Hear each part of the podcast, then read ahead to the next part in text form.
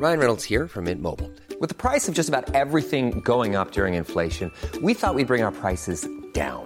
So to help us, we brought in a reverse auctioneer, which is apparently a thing.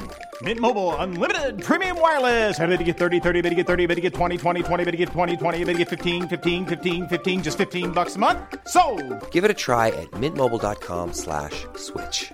$45 upfront for three months plus taxes and fees. Promo for new customers for limited time. Unlimited more than 40 gigabytes per month. Slows. Full terms at mintmobile.com.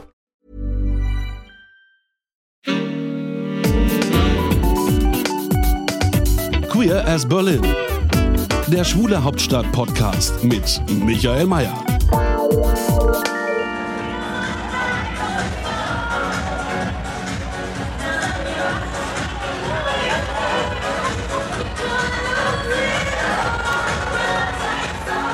Ja, so klang das im letzten Jahr, als noch der CSD durch Berlin tobte. Und das wird in diesem Jahr leider nicht mehr der Fall sein. Auch das Straßenfest fällt aus, aber dafür wird es eine Art Alternativ-CSD geben, wenn man das so sagen kann.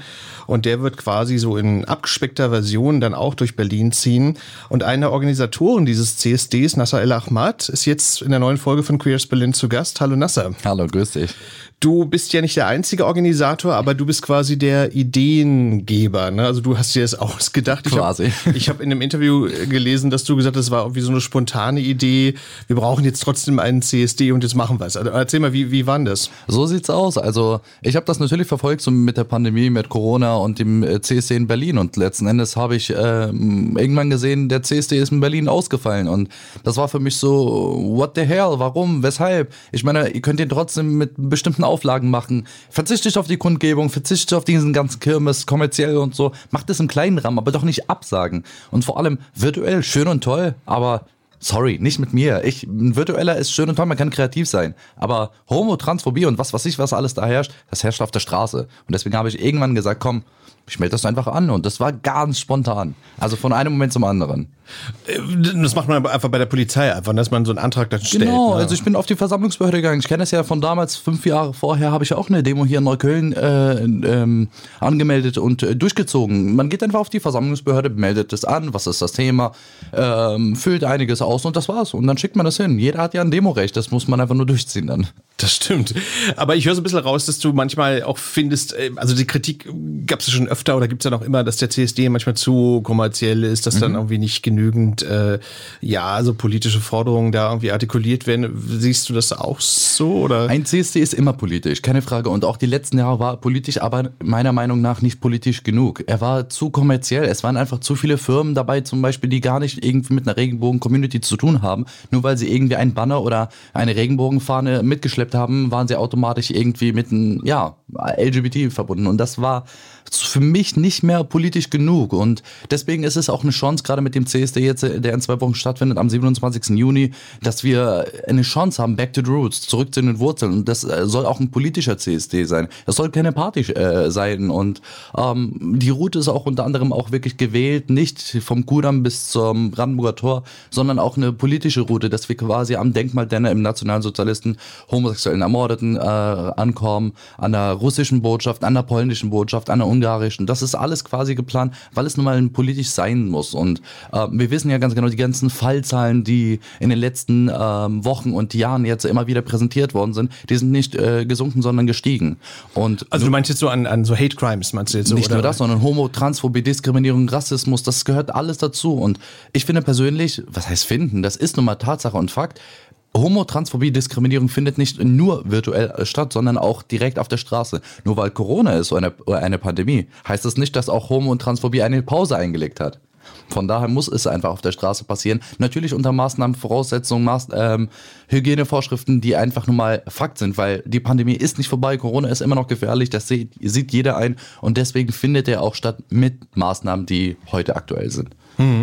Nee, absolut richtig, weil, äh, wie du schon sagst, ich meine, die Zahlen sind ja immer noch nicht runtergegangen. Es gibt ja, gibt, gibt's ja immer noch. Äh, ich kann mich erinnern, es gab ja vor Jahren mal so ein, äh, das war mir persönlich ein bisschen zu, naja, sagen wir mal so linksalternativ, so einen transgenialen äh, CSD in Kreuzberg. Aber ähm, erzähl mal ein bisschen, ihr seid ja, glaube ich, fünf Leute, die das organisieren. Richtig, genau. Also dazu gehöre ich einmal, Stefan Kuschner, das ist der ehemalige Vorstand vom Aber ich, CSDV. ich wollte noch kurz Mhm. was fragen. Habt ihr euch jetzt quasi so ein bisschen zufällig gefunden, so da? Oder wie? Wir saßen an einem Tisch quasi. Quasi an einem Abend und wir, haben halt darüber diskutiert. Das war quasi Thema. Wie kann man irgendwie trotzdem irgendwie auf Sichtbarkeit machen? Und das war noch nicht am Anfang die Rede mit einem CSD anmelden. Das war ein Brainstorm und ich habe immer wieder in meinem Kopf gehabt, lasst uns ein CSD anmelden, lasst uns ein CSD anmelden. Und man hat immer gesagt, ja, schwierig und hm, und die Auflagen und Maßnahmen. Ich bin aber so ein Mensch, ich denke einfach nicht darüber nach und was für Folgen hat, positiv, negativ. Ich denke einfach nicht. Ich mach's einfach. Und ich habe einfach direkt gesagt, hier Leute, schaut auf mein Smartphone. Ich habe die Bestätigung von der Versammlungsbehörde. Und die so, äh, bitte? Also ich mach's einfach und letzten Endes sind sie einfach nur mal ins Boot gestiegen, weil ich das nicht alleine machen wollte. Das sind auch großartige Unterstützer, die ich bis heute natürlich ehre dafür, weil alleine schafft man sowas nicht. Jetzt muss man nochmal sagen, also das ist am Samstag, dem 27. Juni mhm. und ähm, du hast es eben schon erwähnt, aber erzähl mal jetzt, die Route ist jetzt welche? Weil ihr musstet, glaube ich, ja auch Rücksicht nehmen auf eine andere Demo, die an dem Tag auch stattfindet. Mhm. Also am 27. Juni soll es um 12 Uhr starten, direkt am Neulendorfplatz. Das ist der Kiez, wo quasi die ganze Gay-Szene, LGBT-Community ähm, quasi ihren Freiraum hat. Und genau da soll es starten um 12 Uhr ähm, Richtung Bülowstraße bis hin zum Potsdamer Platz. Und vom Potsdamer Platz wollen wir quasi Richtung Brandenburger Tor da an Denkmal der Nationalsozialismus ermordeten Homosexuellen. Ähm, am Judendenkmal vorbei, quasi einer russischen Botschaft, einer polnischen, ungarischen, bis zu unter den Linden und Alexanderplatz soll der Endpunkt sein. Genau, das ist unsere Route. Aber ihr habt quasi so eine, ich habe gelesen, glaube ich, so eine, so eine Begrenzung von 1000 gewesen. Leuten. Ah, gewesen. gewesen. gewesen. Quasi zu dem Zeitpunkt, wo das angemeldet äh, äh, gewesen ist, war ja unter anderem das Grundrecht auf Artikel 8 äh, Versammlungsfreiheit ein bisschen äh, eingeschränkt, weil nun mal die Pandemie noch aktueller denn je gewesen ist. Ähm, ist ja bis heute immer noch, aber nichtsdestotrotz wurde es vom Berliner Senat aufgehoben, die Teilne das Teilnehmerlimit. Und ähm, deswegen ist es jetzt auf unbegrenzt. Aber trotzdem mit den Abstandsregeln, äh, das Abstandsgebot von anderthalb Metern und den Hygienevorschriften. Und ihr habt dann, glaube ich, auch keine Musik, glaube ich, und keine, keine. Doch, doch, natürlich. Doch, das, das schon. Also es sind äh, von uns zwei Trucks geplant, die als Lautsprecher und quasi für Aktivisten, die Redner sind, ähm, dass sie gehört werden. Das sind zwei Trucks, die wir planen, einmal im vorderen Teil der Demo und einmal im hinteren.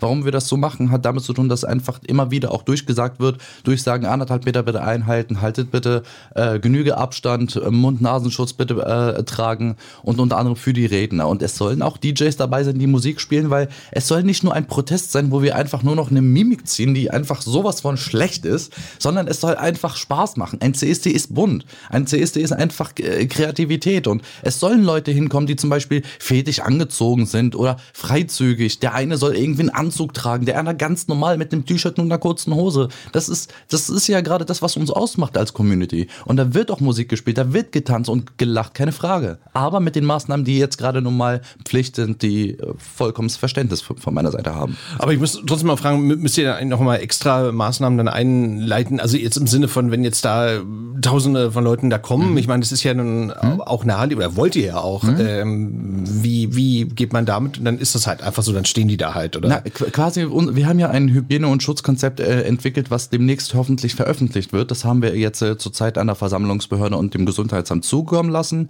Das muss nur noch genehmigt werden und es sieht auch gerade so aus, soweit ich mitbekommen habe, dass es quasi perfekt ist für die, ähm, dass wir zum Beispiel gesagt haben, wir verzichten komplett auf Zwischenkundgebungen. Bei der ganzen Route werden wir nicht zum Beispiel an der russischen Botschaft oder sonst wo halten oder am Denkmal der im Nationalsozialismus ermordeten Homosexuellen, werden wir gar nicht halten, damit sich das zum Beispiel nicht aufstaut, gar nicht. Wir wollen eine Einbahnregelung in den Straßen, dass jetzt nicht eine Spur gesperrt ist, sondern komplett beide Spuren, dass der ganze Verkehr normal lahmgelegt wird, weil nun mal jeder Abstand äh, erhalten kann und die Fläche nun mal dafür gegeben ist.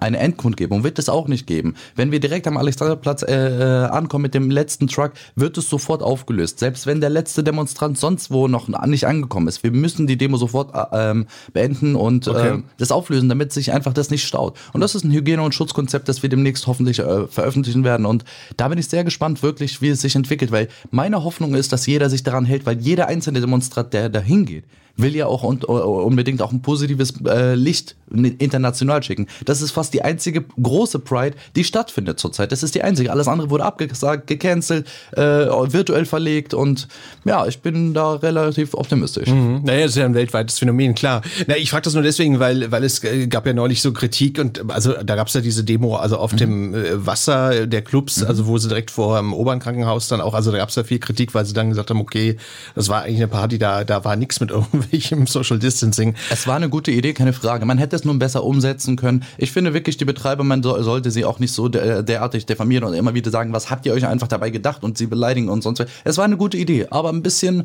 man hätte es besser äh, organisieren können. Hm.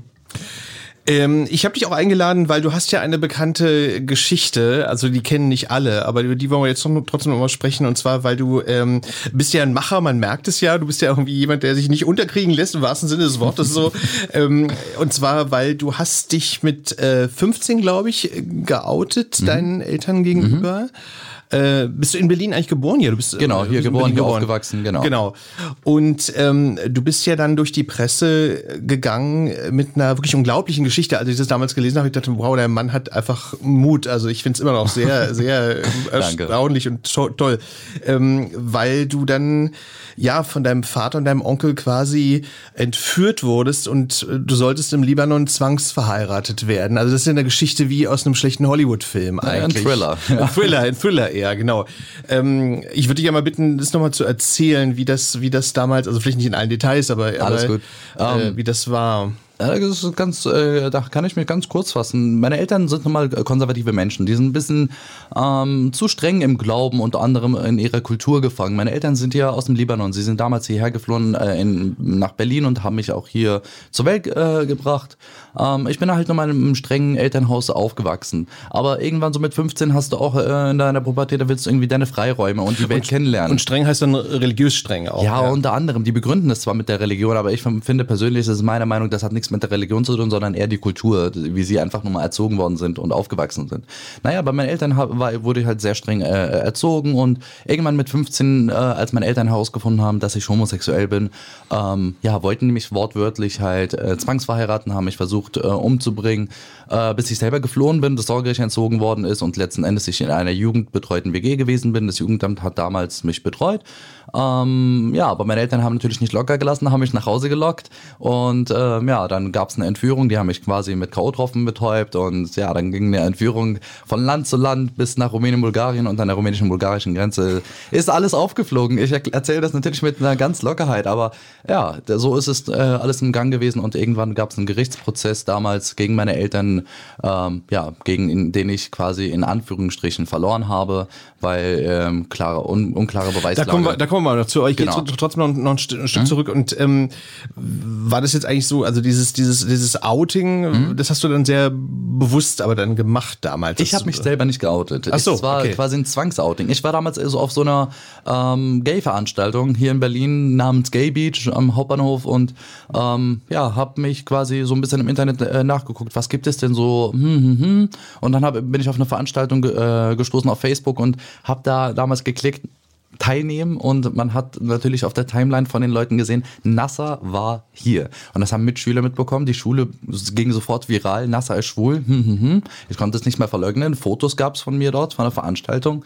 Und ja, erstmal war das in der Schule bekannt und dann ging es dann irgendwann an meine Eltern, weil alle, eine Mitschülerin hat mich dann bei meiner Mama verpetzt und die hat das an dem Tag rausbekommen, als ich nach Hause ähm, kam und hat mich zur Rede gestellt. Aber ist ja auch nicht so toll, ne? Also ich meine, so auf die Art und Weise dann so zwangsgeoutet zu werden. Ist es so. nicht, natürlich. Es ist eine Art von Befreiung. Heute, heute denke ich mir, das war der perfekte Schritt einfach, weil sonst hätte ich das persönlich vielleicht selber nie gemacht und hätte einfach ein Leben gelebt, dass ich einfach, womit ich nicht zufrieden wäre. Ich wäre zum Beispiel vielleicht heute verheiratet, würde äh, Kinder haben und wäre innerlich einfach emotional nicht glücklich mit meinem Leben. Wer weiß, was da äh, passiert wäre. Und ich würde weder die Frau glücklich machen noch mich. Und ich wüsste ganz genau, dass wir würde kommen.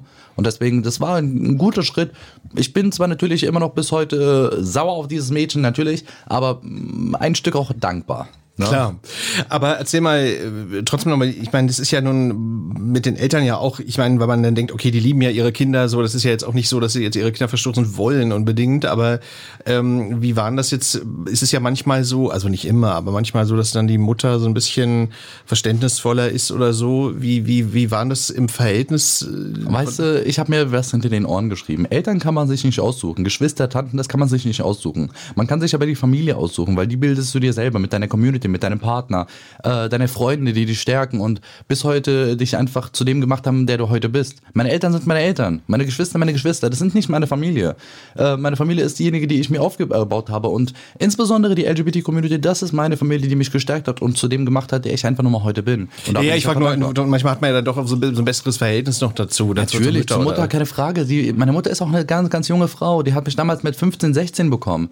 Die ist ja auch nicht so quasi, die, die ist jetzt 39. Ich habe natürlich ein gutes Verhältnis zu ihr gehabt. Aber wie sage ich immer so schön, wenn ich nicht wichtiger bin als die Kultur und die Religion, die Werte, dann weiß ich auch nicht weiter. Also dann muss, muss sie selber entscheiden. Ich habe einfach Hoffnung, dass irgendwann früher oder später sie das erkennt, einfach, dass ihr Sohn sie trotzdem bis heute liebt und ehrt und mit ihr natürlich wieder in Kontakt treten würde. Aber das braucht einfach auch Zeit. Es sind zwar jetzt acht Jahre vergangen, aber was heißt, was sind acht Jahre im, im Gegenzug zu einer Erziehung, die dich geprägt hat zu dem, was sie heute ist? Das muss, das muss sie einfach begreifen. Und da gebe ich ihr Zeit der Welt. Hm. Ich habe mal gelesen, aber vielleicht äh, stimmt es das gar nicht, äh, dass im Libanon ist so ein bisschen, also hier und da so ein bisschen, ich glaube, jetzt ist sowieso Wirtschaftskrise wie in ganz vielen Ländern mhm. der Welt, aber, aber äh, das ist im Libanon irgendwie so ein bisschen liberaler hier und da zu. Richtig, das ist fast das einzige Land, also, also, also in der Region meine ich jetzt, ne? genau. Ja, genau, ja. also natürlich von der Gesellschaft ist es was anderes. Das ist immer ein ganz anderes Problem, ob die Gesellschaft das so aufnimmt und akzeptiert.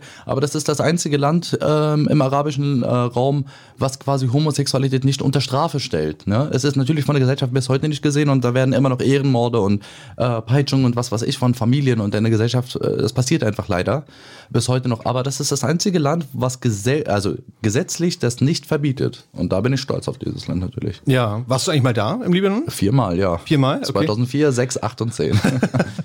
und das war aber noch vor der Geschichte, oder? Richtig, oder? genau. Die Geschichte ja. damals äh, ging ja 2012 äh, los und 2014, 15 an die Öffentlichkeit. Und ähm, heute würdest du jetzt nicht mehr dahin fahren, weil, weil das jetzt einfach auch so diese, diese mit deiner Familie jetzt schwierig ist wahrscheinlich. Ne? Was soll so. ich sagen? Es ist ein großes Land, da würde ich bis heute natürlich hingehen. Das ist ein ganz, ganz schönes Land, auch von der Kultur und was man da so sieht, das ist eine ganz andere Welt. Und das ist ein ganz schönes Land, was ich bis heute natürlich empfehlen würde, keine Frage. 2006 kann ich mal so ganz kurz nebenbei sagen, war das nicht so eine schöne Situation im Libanon, weil damals war ja auch der Krieg, der plötzlich dann anfing zwischen Israel und Libanon. Und da war ich plötzlich, also wir waren zehn Tage im Urlaub dort und nach zehn Tagen Boom, der Krieg und die ganzen Bomben und so weiter. Selber mit meinen eigenen Augen das zu sehen, das war schon etwas ganz anderes, einen eigenen Krieg mitzumachen. Wow, also krass, du hast ja eine Menge mitgemacht da und wir auch. Und wie seid ihr denn, wie seid ihr denn wieder zurückgekommen? Also naja, damals äh, sind wir, also der erste äh, Ort, der äh, angegriffen wurde, war der Flughafen damals. Wir konnten quasi nicht weg und da wurde auch eine schwere äh, Verhang, dass jeder, der aus dem Haus geht, wird sofort erschossen von den Drohnen. Ähm, meine Eltern aber irgendwann, als eine Bombe quasi bei uns geflogen, also ähm, da an, auf dem Lande äh, flog, die so nah an meinen Großelterns Haus gewesen ist, haben wir gesagt, wir müssen jetzt fliehen. Wir haben zwei, drei Autos gehabt. Ne, meine Mutter hat ein Bettlaken, ein weißes wehen lassen die ganze Zeit. Und ähm, ja, quasi sind wir in den Norden geflohen. Und von dort aus nach Syrien. Und dort war damals der Bürgerkrieg noch nicht. Und dann sind wir nach Berlin. Und das Schlimme ist einfach nur, als wir in Berlin dann ankamen, drei Tage nachdem wir in Berlin waren, war der Krieg vorbei. Aber jetzt halte ich fest, die drei Tage, wo wir jetzt dann in Berlin gewesen bin, sind, ist genau dieses, äh, das Haus von meinen Großeltern, was, äh, wo wir uns äh, versteckt haben, ist genau zerstört worden. In den drei Tagen. Wow, ist ja irre. Ja. Wow. Ja, das war schon so. Aber die Schweigen gehabt. Aber gut, wobei du ja noch eine andere Geschichte dann hinterher dann Natürlich, miterlebt ja. hast. Aber ich wollte dich gerne noch fragen, mhm. und zwar, das, das war ja auch damals so mein Gedanke, den ich gehabt habe, als ich es gelesen habe. Du hast ja dann deinen Onkel oder deinen Vater auch verklagt, glaube genau, ich. Ne? So, ja, da wollte ich nochmal drauf zurückkommen. Äh, also ich meine, warum ist jetzt eine blöde Frage, weil es mhm. klar war, warum. Aber, aber war dir das jetzt so ein, so, ein, so, ein, so ein Bedürfnis, das zu tun? Es war nun mal einfach eine Art von Gerechtigkeit. Nicht wegen Rache oder weil ich denen etwas Böses wollte. Es war einfach nur mal eine Gerechtigkeit und um auf andere Schicksale aufmerksam zu machen, dass man einfach sich traut, sich dagegen zu wehren und das nicht sich mitmachen zu lassen. Weil so eine Fälle, das ist kein Einzelfall bei mir. Letzten Endes passiert das nicht nur in der eigenen Heimat, Heimat im Libanon, sondern auch hier in Berlin. Das passiert nun mal. Und das ist die Dunkelziffer, die wollen wir ja gar nicht wissen. Das ist ja unglaublich. Das würde viral gehen.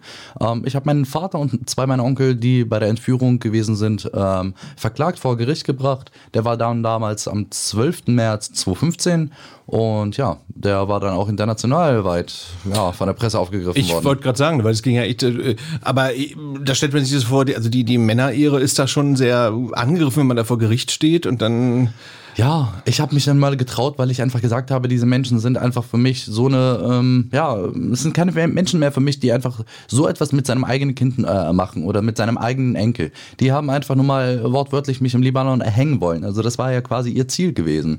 Und letzten Endes habe ich mir gesagt, es muss einfach eine Art von Gerechtigkeit sein. Hab die verklagt vor Gericht. Ähm, leider war der Prozess nur vier, fünf Minuten hat er angedauert und nach fünf Minuten wurde das Amtsverfahren zum Strafverfahren umgeleitet und die haben eine Geldstrafe von 90 Tagessätzen a 15 Euro bekommen. Das bedeutet 1350 Euro und somit war der Prozess vorbei. Ist ja eigentlich auch ein Witz für so eine für so eine Das Tat, Urteil ne? wurde natürlich total skandalös äh, eingestuft von den ganzen Medien, von der ganzen Presse. Ähm, ich habe mich da aber nicht klein kriegen lassen. Ich habe einfach gesagt, ich akzeptiere das Urteil, das ist nun mal so, wie es ist und damit beginnt ein neues Kapitel in meinem Leben. Genau. Wobei sie ja aber so hatte ich nicht verstanden, sie wollten dich ja jetzt nicht umbringen, sondern irgendwie zwangsverheiraten. Ja, das ne? war davor. Das war, als ich damals von zu Hause weg, äh, weggelaufen bin, als meine Eltern es erfahren haben. Von meiner Mitschülerin bin ich erstmal weggelaufen, habe dort äh, beim Jugendamt Schutz äh, bekommen, zehn Tage lang. Und dann bin ich erstmal nach Hause, habe meine Mutter angerufen. Dann war plötzlich die Heirat äh, arrangiert. Okay. Und dann bin ich ein zweites Mal erstmal weggelaufen. Dann wurde das Sorgerecht entzo- entzogen, habe einen Vormund bekommen, einen ganzen Monat Kontakt, äh, äh, Verbot zu meinen Eltern gehabt. Also habe den auch nicht ähm, gehabt zu meinen Eltern. Und genau nach diesem einen Monat haben sie mich wieder nach Hause gelockt, wo ich ein zweites Mal hingegangen bin. Und bei diesem zweiten Mal K.O.-Tropfen, Entführung, wir wollen ihn erhängen. Das war quasi der Plan dann. Wow. Als äh, eine nach wie vor krasse Geschichte. So. Also ich meine, wenn man sich auch vorstellt, dass, dass das ja kein Einzelfall, wobei gut, wahrscheinlich auch nicht alltäglich, aber es ist ja doch kein Einzelfall letzten Ist es auch nicht. So eine Ehrenmorde passieren einfach nur mal äh, fast nicht tagtäglich richtig, aber regelmäßig. Und ähm, gerade in so einen Kulturen, also im arabischen, muslimischen Raum, passiert das leider häufig, was ich nun mal sehr, sehr schade finde. Und da versuche ich zum Beispiel auch als Aktivist zwischen so, so eine Brücke einfach zwischen der äh, homosexuellen Gesellschaft und der muslimischen einfach nur mal eine Brücke zu schaffen. Eine Brücke werde ich in meinem Leben nie, nie im Leben einfach schaffen, aber einen Grundstein irgendwie auf die Welt setzen. Aber das, ist, das wollte ich hier gerade fragen, ist wahrscheinlich ganz schwierig, weil zu viel dann auch so mitschwingt an, an, an religiösem Keine Frage. Männer, Männerbild etc. etc. Keine ne? Frage, es ist auch schwierig. Es ist ja nicht leicht. Viele sagen ja die ganze Zeit Homosexualität und äh, Islam, das passt einfach nicht zusammen. Da sage ich denen einfach, hier schaut, ich existiere. Es passt, es klappt nun mal. Ja, und du bist ja auch nicht der. Einzige, ne? Ja, das ist das, das Ding ist nur, man lebt es einfach nicht aus und ich lebe das einfach als freier Mann, der sich als äh, homosexuell bezeichnet und gleichzeitig aber Moslem ist. Der sagt einfach, der betet, der ähm, fastet an Ramadan, der feiert das Zuckerfest und äh, spendet und äh, was du nicht gesehen hast, liest den Koran und so. Das alles mache ich ja und gleichzeitig bin ich aber schwul. Also es passt einfach, man sieht es ja. Und äh, wenn du mal so überlegst, so, so jetzt äh, die Berliner Community, also sind ja nicht, kommen ja alle aus dem Libanon, auch Türken etc. Mhm. etc. So, wie ist da so die die die Stimmung? Also im Sinne von, wenn man jetzt sagt, okay, also ich bin halt offen schwul und ich bin halt Muslim und so, also wie wie würdest du, ich meine, das ist eine schwierige Frage, weil es wahrscheinlich so viele unterschiedliche äh, Menschen da einfach gibt, aber aber trotzdem so so äh, weicht sich da so allmählich was auf deiner Ein Eindruck nach oder? Damals, als nach meinem Prozess, wurde ich ja von der Community komplett aufgefangen und auch so akzeptiert, wie ich bin. Und da hatte man auch kein Problem damit und gesagt, das passt irgendwie nicht zusammen und überdenkt es oder sonst wie. Gar nicht. Im Gegenteil, ich wurde sofort aufgenommen und da hat jeder auch gesagt, du kannst so leben und lieben und glauben, was du möchtest. Das ist ja das, was uns auch ausmacht als Community. Da wird ja niemand ausgegrenzt. Wir kennen es ja schon genug von Ausgrenzung von außerhalb. Deswegen wird auch niemand ausgegrenzt. Jeder kann lieben, leben und das glauben, was er möchte. Ob zusammen oder ohne dem Glauben, das äh, da habe ich einfach gesehen, dass die Community mich so aufgenommen hat, wie ich bin. Und da haben sie mich nicht irgendwie so eingegrenzt von wegen so, oh nee, passt nicht und so. Nee, gar nicht. Im Gegenteil. Na, ich frage das so deswegen, weil es gibt ja manchmal so dieses äh, Vorurteil oder Klischee, wie man es jetzt beschreibt, Mhm. dass, dass manchmal die Gott sei Dank habe ich das, also so ein Klischee habe ich Gott sei Dank nicht von der Community erlebt. Okay, Also okay. da bin ich froh. Ich wollte noch was anderes fragen. Ich wollte noch fragen, und zwar, äh, dass es ja manchmal so dieses, dieses Vorurteil oder Klischee gibt, dass die Communities im Ausland Mhm. ähm, ein konservativeres Leben, ein konservativeres Weltbild Mhm. haben als die Leute in den Ländern selber. Würdest du das auch so unterschreiben, so oder nicht so? Oder hat sich da was verändert mittlerweile? Verändert glaube ich nicht, aber da glaube ich, ist es, es, es hat ein bisschen Nachholbedarf natürlich in anderen Ländern, unter anderem wie das so gesehen wird, aber ähm, ja, ich, ich habe das Gefühl wirklich, das entwickelt sich langsam zu einem Positiven. Das braucht einfach aber Zeit. Das Der kommt auch aufs Land an wahrscheinlich. Ne? So, ja, es ist, es nicht jedes Land ist ja auch gleich gestrickt. Ne? Also es gibt ja mal Länder, die liberaler sind, eine andere konservativer. Die einen sehen Homosexualität als als Todessünde und die würden sofort gesteinigt erhängt werden. Die anderen stellen das eher nur als Strafe und Gefängnisstrafe. Die anderen sind komplett liberal und sagen, mach was du willst, aber du darfst nicht heiraten. Die anderen sind offen und sagen, Ehe für alle. Das ist unterschiedlich natürlich. Aber ich bin da wirklich optimistisch und sage einfach, wir entwickeln uns langsam zu einem positiven Bild. Leider nicht im Nahen Osten, das wird eher schlimmer gerade zur Zeit, aber so im europäischen Teil finde ich schon, mal abgesehen von Trump, da will ich nicht anfangen damit. aber eine Frage habe ich noch, und zwar, weil ähm, du hast ja, das hast du vorhin erwähnt, du hast ja auch unglaublich viel Aufmerksamkeit bekommen in den Medien. Du hast sogar so in der New York Times, also irgendwie so überall. Mhm. Ähm, wie, wie waren das eigentlich damals für dich? Also wenn du da irgendwie überall die Mikrofone entgegengestreckt bekommst? Das also, war natürlich als 18-Jähriger frisch, ähm, deswegen frage ich, das war so, das auch, ja, ja. So, oh, oh mein Gott, was soll ich jetzt machen und so. Es war natürlich irgendwie so etwas, mega geiles. Ne? Du wirst überall äh, gefilmt, du wirst nach Interviews gefragt und so. Es war natürlich etwas für mich so, wow, mega, klasse und berühmt und so. Aber du musst dir vorstellen, ich hatte auch einen Betreuer, der, mit dem ich bis heute immer noch in Kontakt bin, der mich einfach aufgefangen hat und zu dem auch gemacht hat, der ich heute bin, weil er hat mir im Hinter, er hat sich immer im Hintergrund gehalten und hat mich immer wieder aufgefangen und gesagt, bleib auf dem Boden, versuch dich irgendwie locker zu lassen und so und übertreib's nicht und das, damals natürlich als 18-Jähriger mit den ganzen Medien, da habe ich gesagt, ach, was willst du? Aber nee, heute bin ich sehr dankbar dafür, dass er das gemacht hat. Und da habe ich mich auch irgendwann noch ein bisschen zurückgezogen. Als der Prozess gewesen ist, natürlich, wie gesagt, ich habe das Urteil akzeptiert, aber nichtsdestotrotz habe ich genau am gleichen Tag dann gesagt, ich akzeptiere das Urteil zwar, aber nichtsdestotrotz akzeptiere ich nicht so eine Homophobie, wenn sie nun mal von meinen Eltern kommt. Und deswegen äh, habe ich dann eine Demonstration vor dem Elternhaus ähm, äh, arrangiert, die ungefähr mit über 1000 Teilnehmern gewesen ist. Die Demo ist ja in Neukölln quasi äh, durch jede Querstraße gegangen. Und da haben wir natürlich auch gesehen, dass die ganzen Menschen dort mit Migrationshintergrund ein bisschen so schief geguckt haben und so. Und da haben wir einfach bemerkt, dass genau so ein Ort einfach dafür notwendig ist, dass man dort äh, so eine Homo, also äh, eine Demonstration gegen Homo und Transphobie macht. Und das war quasi der Startpunkt, wo ich damals als Aktivist äh, mich dann bekannt äh, habe, also mit der Demo dann. Aber im Nachhinein dann, weil die Medien nun mal nicht mehr aufgehört haben und das immer viral wurde und ich aber quasi immer noch irgendwie mich steinigen wollte für meine Zukunft, habe ich dann mich zurückgezogen, sehr stark zurückgezogen. Also du meinst, wenn immer noch Medienanfragen kamen? Richtig, so. richtig, genau. Man, es gab ja alles Mögliche. Es gab ähm, Anfragen für ein Buch, für einen Kinofilm. Es gab Regisseure, die mich äh, gefragt haben, ob ich mir irgendwas vorstellen konnte. Wow, okay. Und äh, Theater und was weiß ich. Ich habe alles aber immer abgelehnt, weil ich auch mich irgendwie auf meine Zukunft konzentrieren wollte und meine Privatsphäre weiterhin führen wollte.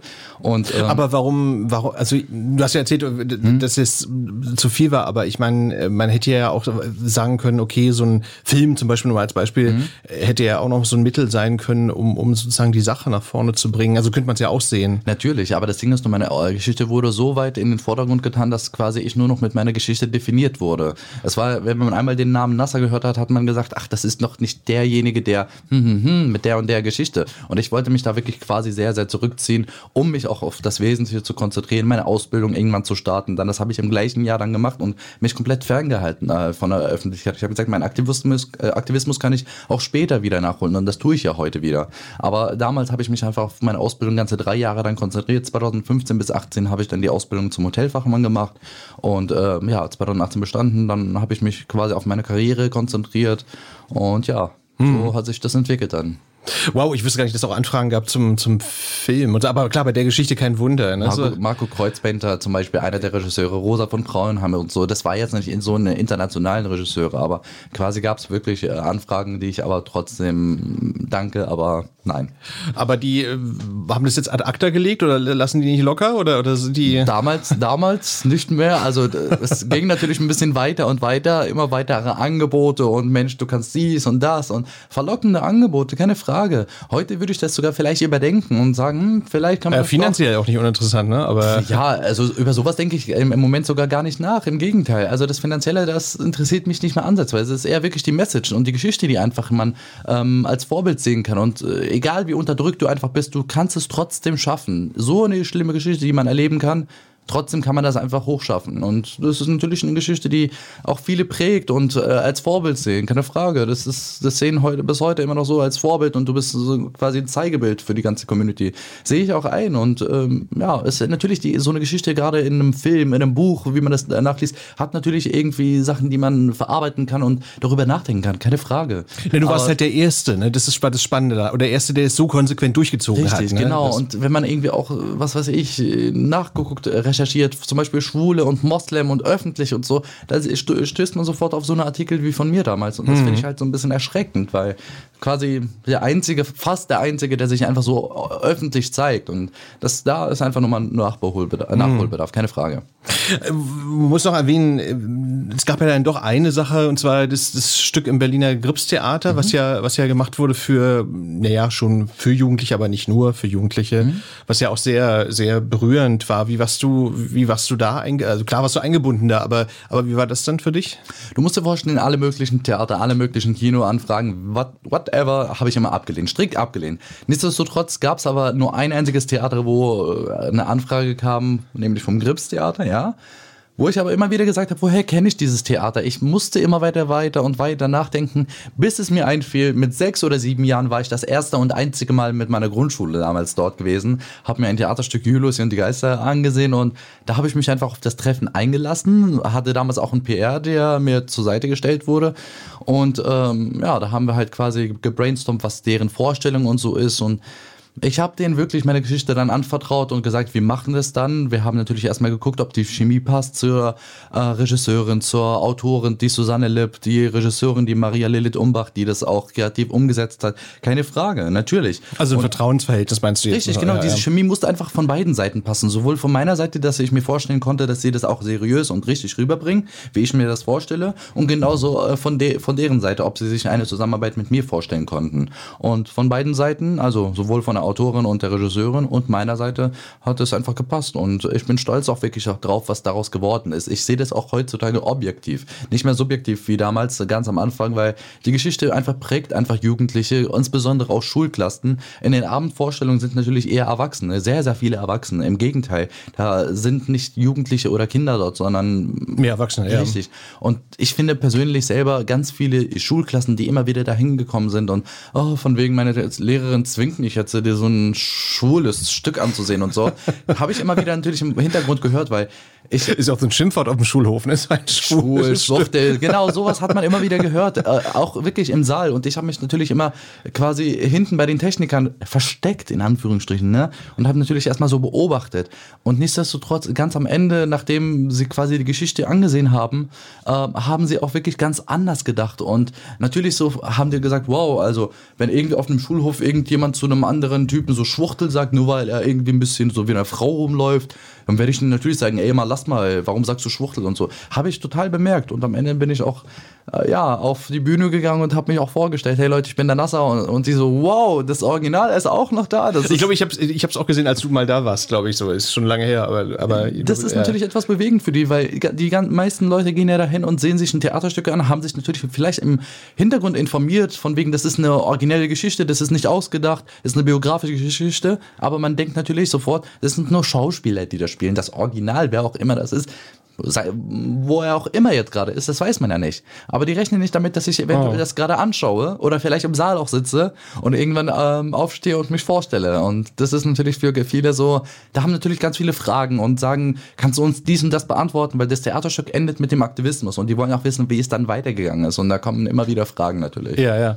Und äh, sag mal, ich kann mir das irgendwie komisch vorstellen, wenn man sich jetzt so selber oder seine Geschichte so auf der Mhm. Bühne so, so sieht, wie, wie, ich meine, gut, mittlerweile hast du Routine wahrscheinlich, aber, aber wie war das am Anfang, wenn man so die eigene Geschichte dann so auf der Bühne Da würde ich nicht mal lügen wollen. Ich habe am Anfang die ersten zwei Male, also die Premiere und die Vorpremiere, da ähm, hatte ich Tränen in den Augen, keine Frage, weil das hat natürlich mich bewegt und das war irgendwie so ein, ähm, ja, back to, ja, zur to, the, Vergangenheit. to the roots im negativen Sinne, ja. Ja, wahre Worte, genau. Ähm, nee, ich hatte wirklich Tränen in den Augen ganz am Anfang, habe natürlich meine Mutter gesehen und äh, das Stück heißt ja NASA Hashtag sieben Leben. Warum wir Hashtag sieben Leben gesagt haben, hat damit zu tun, dass man das Sprichwort kennt, Katzen haben sieben Leben.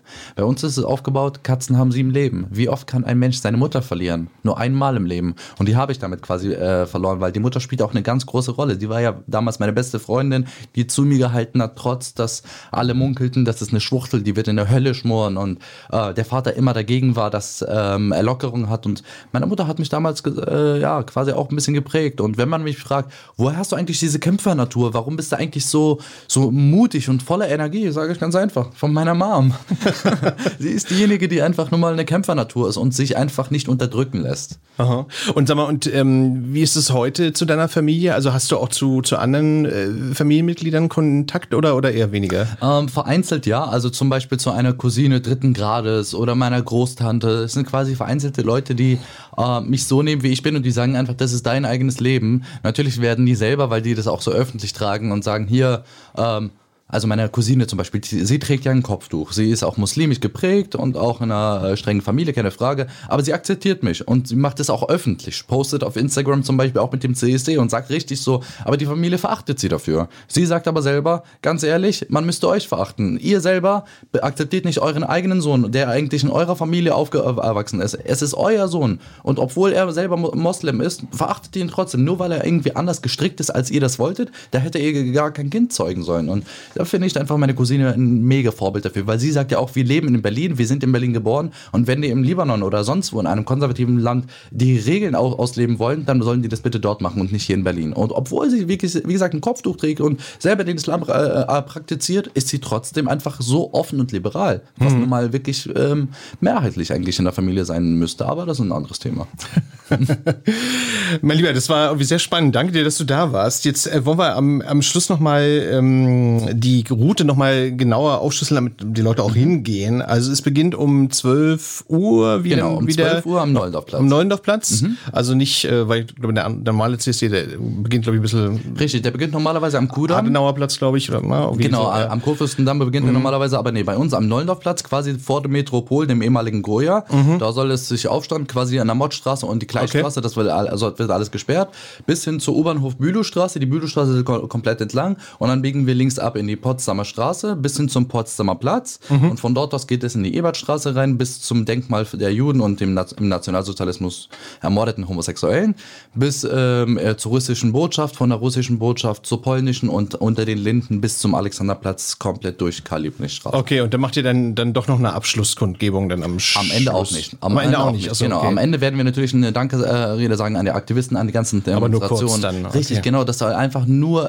quasi zu, ein Schlusswort sein, aber nichts anderes. Und ja, ich bin da wirklich hoffnungsvoll, dass es eine große und erfolgreiche Demo wird. Ja, wir müssen ja dankbar sein, weil das hast du ja am Anfang gesagt, das ist ja eine der wenigen Gay Prides äh, weltweit dieses Richtig, Jahr. Genau. Ne? So, also da ist ja ist ja Berlin auch wieder äh, also eine Ausnahme. So. Ich appelliere, das Einzige, was mir wirklich wichtig ist bei der Demo, dass einfach die Leute auch die Abstände einhalten, weil die, die Demo, die das weiß ich auch schon jetzt im Vorfeld, die wird einfach nur mal international berichtet. Klar. Und das Ding ist nur, wenn so eine, wenn Bilder geschickt werden von Berlin an äh, internationale Wo die Leute übereinander herfallen, dann ja. Genau, genau das ist ja. ein, ein, mhm. negatives Bild. Mhm. Und ich will, möchte einfach, dass ein positives Bild an die Welt geschickt wird, dass eine Pride trotz einer Pandemie möglich ist und dass wir einfach nur mal unsere Pride ausleben und ähm, damit Geschichte schreiben.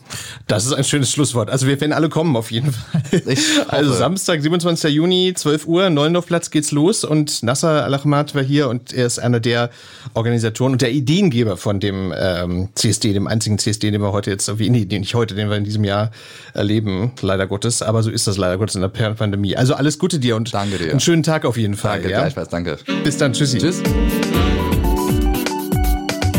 Queer as Berlin. Der Schwule Hauptstadt Podcast mit Michael Mayer.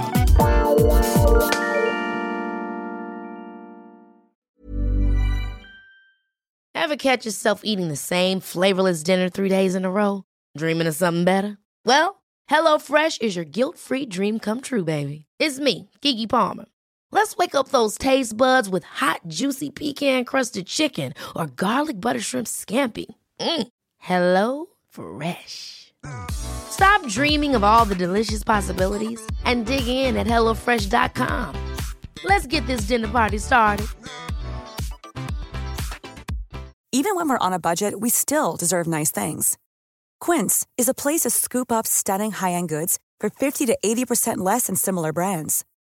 They have buttery soft cashmere sweaters starting at $50, luxurious Italian leather bags, and so much more. Plus, Quince only works with factories that use safe, ethical, and responsible manufacturing. Get the high-end goods you'll love without the high price tag with Quince. Go to quince.com/style for free shipping and 365-day returns.